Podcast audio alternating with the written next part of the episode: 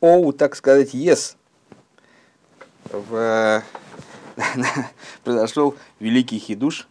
Э, наконец кто-то задал вопрос. Правда, это был пользователь с ником Дэниел Ньюман, который долго грозился задавать вопросы. Вот, наконец, разрешился вопросом огромного объема. Вот, ну, прежде всего, хочется сказать, что ответы на вопросы э, это вещь, наверное, более сложная, чем изучение Маймера по книжке. Поэтому я сразу оговорюсь, что э, ответы даются по бедности моего разумения. Ну, вот как, как, вот сейчас, как сейчас могу ответить, так и отвечаю. Как понимаю, так понимаю. Э, могу ошибаться.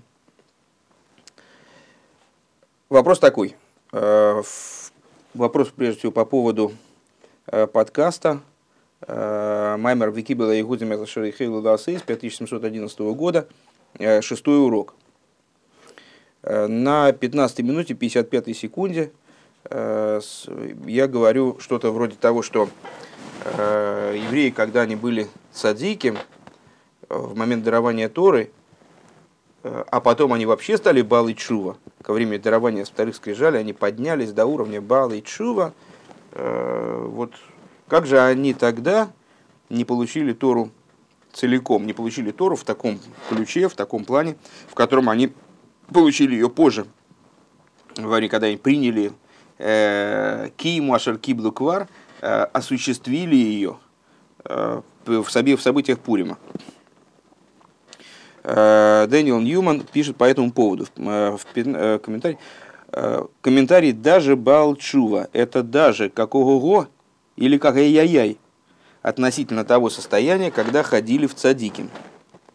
Значит ли, что цадик может не знать битуля и быть таким себе цадиком в хицойниус в плохом смысле поверхностно? А бал битуль, мастер по битулю, может быть на вид вполне себе прозрачным простаком, а сам дает фору двум цадикам первой категории, что я спутал. Ну, по всей видимости, действительно, э, в э, путаница какая-то имеет место быть. Э, дело в том, что прежде всего, когда мы в этом мемере говорим про цадиким и Баала Чува, как про получателей первых и вторых скрижалей, мы их не различаем с точки зрения битуля, а просто говорим о совершенстве этих людей, что их достоинство было настолько велико, что они не только поднялись к абсолютной э, личностной полноте, э, полноте цадиким ко времени дарования первых скрижалей, но даже после этого э, умудрились подняться каким-то, ну, естественно, по Башгоха Протис, по воле проведения, и, может быть, даже к сожалению, на самом деле получается, что к счастью, они смогли подняться и до большего – Э, до более высокого уровня, до уровня Бала и Чувы. А в чем заключается преимущество Бала и Чува над Цадиким? Совершенно не в битуле, не в преимуществе с точки зрения битуля, а в преимуществе с точки зрения того, что Баал Чува, он был далеко от святости, он уже полежал в грязи, и вот теперь ему, ему хочется находиться рядом со святостью, ему хочется соединиться со Всевышним гораздо больше, даже чем цадику. Вот с этой точки зрения. И отсюда возникает э, вопрос с, с еще большей остротой, нежели в отношении э, евреев как получателей первых скрижалей, как цадиким. Как же это вот они все-таки не получили Тору целиком, а потребовалось еще самопожертвование Пурима, для которого нужен был какой-то вот такой вот э, отдельный совершенно битуль. Э, таким образом, Балчува, даже Балчува, э, это, это ого-го, а не ай-яй-яй. Это великое поднятие по отношению к цадиким в контексте тех рассуждений в особенности. Но при этом сделать из этого, э, заключить из этого, что Балчува способен обладать большим битулем или большим, большим сирус нефиш, нежели цадик, именно по той причине, что он Балчува, мы никак не можем. Это не очень связанные друг с другом вещи. Э, по всей видимости, мы с вами э, должны были бы рассуждать, можно было бы попробовать рассуждать в том направлении, который, к которому ваш вопрос подводит, э, в отношении различия между Бейнуни и Цадиком. Вот это, наверное, под, то есть под, под Балчува, скорее всего, вы подразумевали э, идею Бейнуни, среднего. Сейчас мы попробуем об этом поговорить. Так, дальше. После некоторого количества э, э значит, разрывания одежды, посыпания пеплом, очень мало мы, парни с окраин, знаем о тех счастливых днях поднятия 49-й ступени в Шуэс. Э, Дэниел Ньюман продолжает. То есть Садиким и Баал Шува сейчас это уже даже не на одной прямой, получается, сказано в комментарии, а если на прямой, то она идет вниз по наклонной. Что говорить о поколении Мордыхая в сравнении с поколением Мойша. Но нет, получается иначе. Чем глубже лес, тем толще партизаны. А, ну вот, подчеркну опять же, что здесь, вероятно, везде надо заменить в рассуждениях Балчува на Бейнуне, и все получится очень хорошо.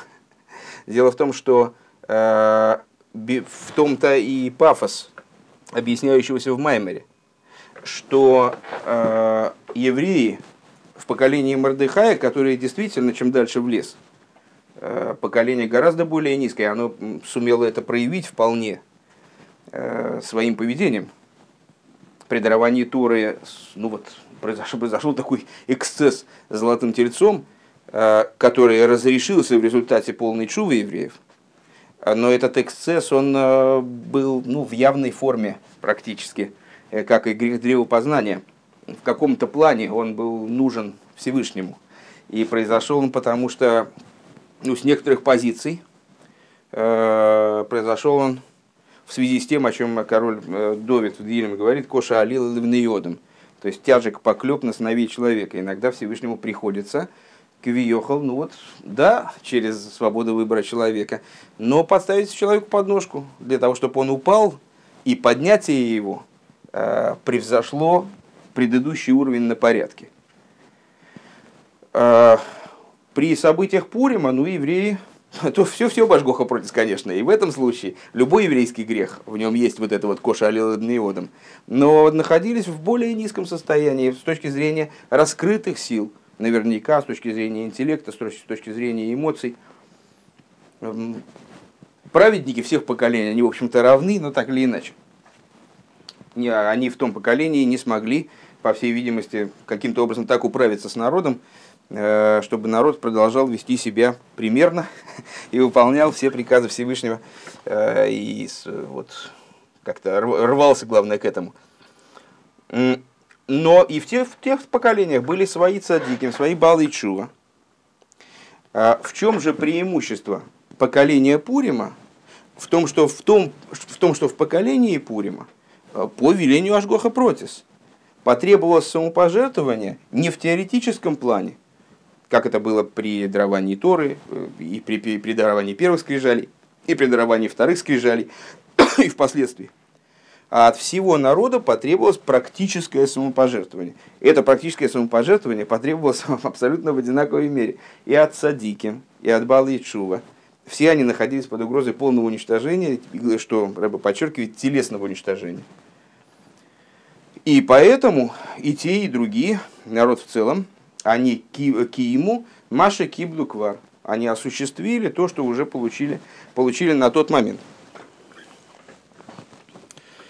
Э, так, дальше вопрос читаем. Э, большой хидуш. Большой хидуш по раскрытию, как притягивание асфальта вверх сближения. Уже неорганические соединения доперебирали. Нес гадоль гая, местами шам, местами по. То есть работа берурим, битулирование Ешина выполняется в этом мире очень давно. Эту работу можно потрогать. Она сама очень даже потрогала Иудим. Каковы планы у Израиля после такого опыта? Если план по берурим попилен – хотя бы и только в форме его аспекта Ешус, он понятен, определяем, легко диагностируем, то на его невозможно довершить этот труд, то битуль бимциус вообще из области, области невообразимого выше ли поколения дарования Тор или вровень насовы нишма, это ж битуль, неясно какой именно, так как рефлексия, не видел в этих словах, было сложно до нужных времен. А, ну, давайте, давайте для начала попробуем здесь закончить подытожить ответ на первый вопрос. То есть э, по первому вопросу э, разница между э, Балой Чува и Цадиким не в битуле. Бал и Чува сравниваются с Садиком в той фразе, которая послужила, как я понимаю, поводом для, первого, для первой части вопроса. Э, Бал и Чува и Цадиким сравниваются э, в плане совершенства, скажем, того, насколько круты были евреи э, на момент дарования первых скрижалей, вторых скрижалей. И при всей той крутизне вот не, смогли почему-то э, принять Тору таким образом, как в Порим, когда и Цадиким и Бал и Чува в поколении Мордыхая были ниже. Ответом на это в Маймере, на всякий случай, это не имеет отношения к вопросу уже, ответом на это в Маймере служит то, что с, э, от них потребовался Мсирус Нефеш практический. И, следовательно, а, следовательно, они пришли к битулю, который обеспечивал данный Мсирус Нефеш. Э, большему битулю, чем при даровании Торы, как ни странно. Теперь, э, если я правильно понимаю вторую часть вопроса, честно говоря, лучше бы, конечно, в вопросах изъясняться чуть более ясно – Э, потому что э, когда мы беседуем, по крайней мере, можно переспросить, чего-то непонятно, а тут особо не переспросишь. И вот общую, общую, общую тему вопроса, я вот, насколько я вот только понимаю, как я могу предположить ее, да, скажем. Э, речь идет о том, что, а что же, наверное, имеется в виду, а что же дальше? То есть, что же должно происходить дальше? А вот евреи приняли, приняли уже осуществили киму, Маши Киблу Квар э, в поколении Пурима. Э, что будем дальше делать? Э, дальше происходит, на, происходит прирост в этом плане. Опять же, этот прирост, он не подразумевает, если я правильно понимаю, сравнение между ביטול במציאות, э, ביטול רצון – вот этих понятий, которые вы, очевидно, помните, ты, естественно, а, с прошлых наших занятий, а, потому что ביטול במציאות и ביטול רצון а, это виды битуля, которые, опять же, присутствуют в каждом из поколений. И они свойственны не каким-то временам или каким-то конкретным ситуациям, наверное, и каким-то конкретным там, тому э, не соответствует цадиким и Баалей Чува. Это к вопросу о последующей схеме. А они соответствуют, они имеются у кого-то в поколении. Кто-то достигает уровня Битл кто-то достигает уровня э, Битл Родсон. Э, вероятно, это можно связать с различием между Бейнунем, а не Баалей Чува, и цадиким. Но влияние этого битуля на практическую жизнь еврея, читай, нисхождение этой идеи э, в область, там, из области высоко, высокой духовности, э, в область э, там, разума, в область эмоций, и вплоть до области практического действия, и вплоть до того, что этот битл начинает влиять уже на э, жизнь вокруг еврея, это процесс последовательный, который в поколениях продолжается, развивается, течет. И, э, наверное, можно здесь привести классическую метафору о том, что каждое из поколений оно спускается э, все ниже и ниже. Если первые, первые поколения это были там, какие-то заоблачные поколения, если первые ангелы, то мы люди, а если, если первые люди, то мы кто? Еврей, как существование как душа, одетая в материальное тело, он изменяется с ходом поколений. И достижение битуля, с одной стороны, для него становится ну, в, в каком-то плане более трудным, э, потому что э, контакт между разумом и эмоциями, а тем более между какими-то низкими человеческими проявлениями становится все более и более затруднен с поколениями. С другой стороны, его возможность, потенциал битуля становится все более высоким, как опять же в классическом примере с пяткой, которую засунуть в горячую воду гораздо легче, чем э, морду сунуть. Если миква горячая, то человек вначале заходит очень легко, пока ноги там, пока пятки, коленки. А как выше уже становится труднее. Вот. А, ну и к чему должно это привести в итоге? К достижению абсолютного битуля всем абсолютно еврейским народам в целом – когда с, боже, суть божественной души, сама суть божественной души, она будет проявляться через материальное тело евреев, что, естественно, означает проявление раскрытия сущности божества в материальном мире. Примерно так. вот, но это насколько я понял вторую часть вопроса, потому что она э, оказалась, к сожалению, еще менее ясной, чем первая. Вот. Э, ну, еще, еще наверное, какой, какой можно момент отметить. Э, дарование Торы – это было время, э, о котором Малтереба пишет в Тане, что это был образец, как бы, подобие, пример на то, как будет, как будет дело обстоять с приходом Машеха. Да, у горы Синай произошли такие события, которые евреев повергли в уникальное состояние, абсолютно всех евреев, в уникальное состояние такого битуля, э, который, которого, подобный которому будет только во времена Машеха. Но дело в том, что есть э, еще разница э, между битулем, который э, провоцируется сверху, раскрывается, ну, человек приходил, наверное, в храм, это трудно достаточно нам с вами представить, но человек приходил в храм, видел какие-то уникальные чудеса, там огонь, исходящий с небес, там, слышал Э, имя Всевышнего, произносимое Каанимы. Там люди попадали навзничь, там изменялись пространственные, снимались пространственные ограничения, временные ограничения. Э, понятное дело, что это человека погружало в некоторое такое, наверное, состояние озадаченности. То есть, даже если человек, предположим, э, ну, там, до этого ему казалось, что он не верит во Всевышнего, ну, наверное, когда он приходил в храм, он мнение свое менял. И в сам момент раскрытия, ну, совершенно очевидно, что как ну, на самом деле, мой хороший пример для Битуля. Человек переходит улицу и вдруг э, там что-то замешкался, не обратил внимания, задумался. И вдруг машина рядом, буквально перевод ногами. Ну, он, он теряет собственное существование. Так вот, такого рода битуль, это не искомый битуль. Э, битуль такого рода, как э, битуль на которые отвечает существование еврея автоматически в результате раскрытия какого-то сумасшедшего раскрытия сверху, это не тот битуль, которого, собственно, Всевышний хочет, точно так же, как и вообще любое побуждение сверху э, после самого акта творения.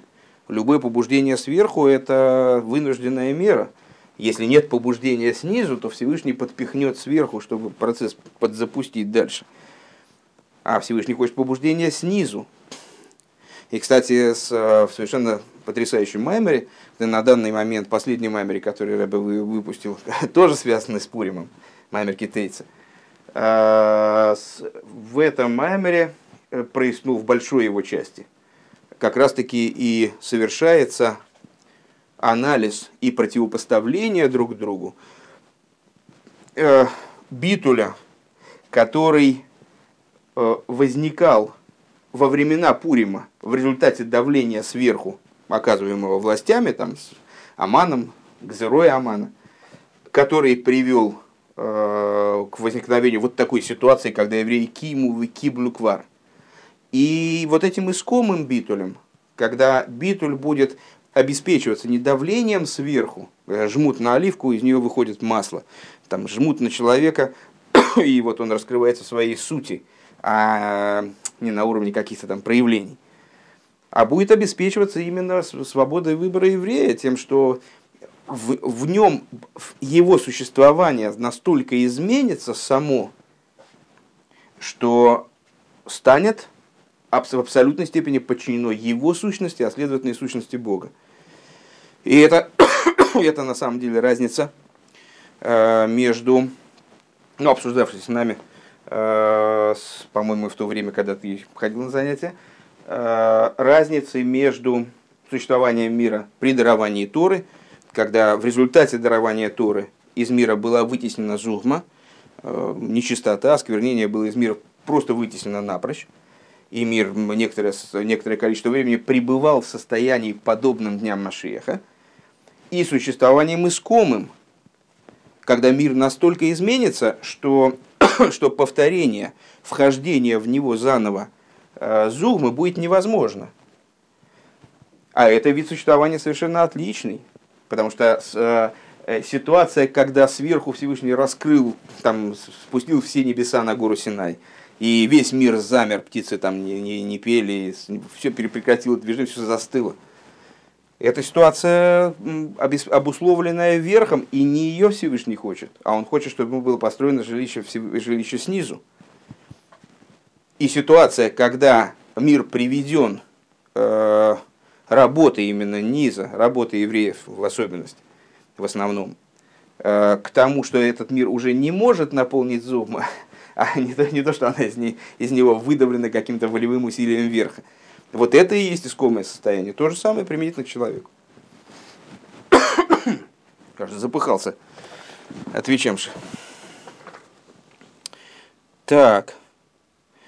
А, следующая часть вопроса, но ну, она немножечко в, какой-то, в каком-то смысле нас возвращает к началу, э, к первому вопросу. Э, ну, так или иначе, нужна иллюстрация в духе Чапаева на картошке. Э, с пользователь Дэниел Ньюман предлагает следующее соответствие. Значит, триада. Цадиким, Бал Чува, Пиши пропало. Вот именно, вот сейчас, кстати, точно. Вторая триада, соответствие которой надо прописать. Первое, второе, битуль ешус, третье, два. Один, битуль ешус, два. Вот надо э, объяснить, что такое один и два. Э, то, что в триаде цадиким бал чува и пиши пропало, ты не нашел нужного термина для пиши пропало, э, это очевидно связано с тем, что здесь в данном случае мы, сра- мы сравниваем не пару цадиким бал чува, как это в Маймере на самом деле, а в твоих рассуждениях мы сравниваем цадиким, бейноним и решоем. То есть цадиким, средних и злодеев. Э, соответственно, им можно просоответствовать. Первое, цадиким, битуль бемциус. Э, сейчас немножечко поподробнее поговорим про эти, про, об этих понятиях. Э, бейнуним, а не балчува. Битуль ешус, то есть битуль родсен – и второе, ну, отсутствие битуля. Решоем. Решоем – это отсутствие битуля. Э, ну, прежде всего, для тех слушателей, которые, кроме, для слушателей, кроме грамотного Даниила Ньюмана, э, в своей книге Таня эм, Алтереба в самом начале, э, первые 12 или 13 глав, на самом деле и дальше, но уже не, не настолько прямо, занимается объяснением – Э, ответом на ряд формальных вопросов, заданных в начале, и объяснением того, э, что такое, что подразумевается Торой под злодеем, э, средним и цадиком. Приходит к выводу, что злодей, средний и цадик – это вовсе не человек, у которого больше плохих поступков – это злодей. Или больше хороших – это цадик. Или поровну – это бейнуни. Есть и такие понятия. С точки зрения э, раскрытой Торы мы можем рассматривать и такие понятия, но в, в очень узком круге э, ситуаций. Это понятия относительные, это понятия э, служат технические, скажем, которые используются при вынесении приговора человеку на высшем суде, когда он поднялся после там, 120 лет, поднялся на небеса и вот предстоит суду. В понимании же Алтереба, и интересно, что еврейская общественность э, на сегодняшний день называет, э, называет такую расшифровку данных понятий э, цадиком истани, бейнуни истани, роша истани, злодеем, злодеи истани. Это сущностные понятия, отражающие степень осуществления человеком работы над собой. То, насколько в нем животная душа побеждена божественной, ну или не побеждена. Э, злодей, как нетрудно догадаться, человек, в котором э, животная душа, к сожалению, на данный момент побеждает божественную. И человек, как совокупное существование, таким образом нарушает требования, требования Торы, нарушает, нарушает волю Всевышнего, ведет себя не по-еврейски. Здесь возможно огромное количество градаций от человека, который, как называется, Роша Гомор, по словам Рэба, таких людей в нашем поколении не бывает, у нас злодеев нормальных не бывает. Вот. Это человек, у которого животная душа, ну, как будто бы изгнала божественную душу, э, отстранила ее от э, всех рулей там, и пультов управления. Э, и управляет человеком исключительно. А божественная душа, ее выгнать ее невозможно, еврей, еврей в нееврея не может превратиться. Еврейская душа божественная, она в нем, естественно, наличествует, но она загнана в такое, в такое изгнание, отстранена, что никаким образом не проявляется. И вплоть до человека, который может быть, э, который может быть и э, не так сотрудник завода напротив Ешивы с крайним любопытством смотрит, как я хожу по офису и размахиваю руками. Вот. Э, А, и вплоть до человека, который называется э, просто Роша, Роша Шейный Гомор, э, незаконченный злодей. К таким людям относятся люди, у которых просто вот животная душа время от времени, может довольно редко, но побеждает божественную, что свидетельствует о том, что вот она даже недостаточно укращена, скажем, недостаточно загнана в угол. Она побеждает божественную душу, к сожалению, что приводит к тому, что человек ну вот, там, раз в неделю что-нибудь нарушает, а может раз в месяц. Э, вот. Цадик, противоположный аспект, это тот человек, который... Э, цадик это тот человек, в котором э, божественная душа победила животную. Опять же, существует много градаций.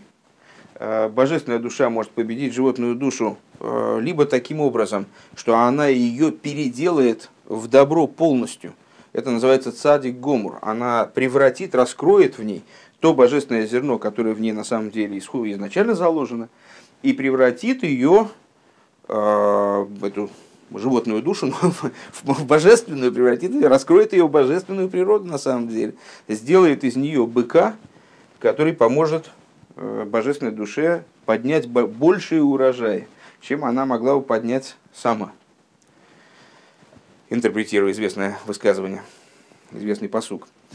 А, и есть множество уровней цадики, а, которые животную душу переработали таким образом, а, изменили качественно, изменили по существу, по сути, в той или иной мере больше 60-й, больше, чем, короче, животности в ней осталось меньше, чем 60-я часть, как, может быть, Э, слушатели знают, есть такой принцип битуль бешишем, если одна часть некоторых запретов э, попадает в запрещенных продуктов, скажем, в некоторых ситуациях, скажем, капля молока, мясной бульон, э, меньше 60 части, то она может не учитываться нами, а может учитываться. То есть теоретически мы можем такой суп считать разрешенным он будет разрешен. С точки зрения э, законов кашрута он будет кошерным, потому что эта часть, меньше 60 не рассматривается как часть, наделяющая, привносящая там, в мясной бульон молочный вкус. Вот также э, у цадиким животная душа, у них может быть битулирована на животность ее может быть битулирована э, на там, 59 60 э, или там на 5, 59, э, там, ну, короче, она од, од, одна к 60 может быть битулирована, одна к миллиону, одна к миллиарду. Вот, это называется такое состояние, такой человек называется цадик шейный гомор, то есть неполный цадик. И, наконец, бейнуни, наиболее сложная с точки зрения понимания конструкция, состояние человека, э, которое подразумевает наличие у человека животной души – абсолютно в, так, в том же состоянии, что и у злодея. Животная душа у Бейнуни абсолютно никак не затронута его работой по существу. Но находящаяся, э, находящаяся животной души, находящейся, э, ну, если так можно выразиться, в глубоком сне, э, или, скажем, крепко связанной в темном подвале, проще говоря, Бейнуни – это такой человек, который с точки зрения природы животной души абсолютно равен злодею, э, а с точки зрения проявления животной души абсолютно равен праведнику. У него, как и у праведника, э, не бывает, ни, он не совершает никаких плохих действий, никаких нарушений, даже тонких запретов устной торы или каких-то обычаев на уровне действия, на уровне речи, и даже на уровне мысли. Настолько он э, свою животную душу вот, э, загнал в подполье, выгнал ее, от, от, отстранил ее э, от управления человеческими проявлениями человека. И только первая мысль у него может возникать, животная душа может продуцировать первую мысль, которую Бейнуни тут же отталкивает двумя руками и никогда не дает ей возможности э, достиг реализоваться. Вот. А, с... Если мы в схеме Даниила Ньюмана, возвращаясь к вопросу, рассмотрим э, первую триаду как цадиким, бейнунем и решоем, то тогда нам будет очень легко, ну достаточно легко, э, заполнить вот нижнюю строчку. Цадиким – это люди, у которых э, даже животная душа э, лишилась своего ешеса. Настолько, насколько она его лишилась, настолько, насколько э, она не скрывает э, божественную душу, они и называются цадиким. Следовательно, цадиким, по всей видимости, соответствуют битуль то есть тому состоянию, когда человек не просто подавил свою волю ради того, чтобы служить Всевышнему, а изменил свою природу настолько, что божественная воля – читай, раскрытие божественной души, в нем раскрывается автоматически. Как э, часто мы приводили, приводили на занятиях пример, что по пальцу не надо приказывать, э, чтобы он совершал какие-то движения. Э, он подчиняется человеческой воле абсолютно автоматически и с само собой разумеющимся образом у него нет другого желания какого-то отдельного. Он не, не хочет шевелиться как-то иначе и просто заставляет себя шевелиться так, как мне нужно. Он шевелится так, как мне нужно, естественным образом. Это состояние цадика.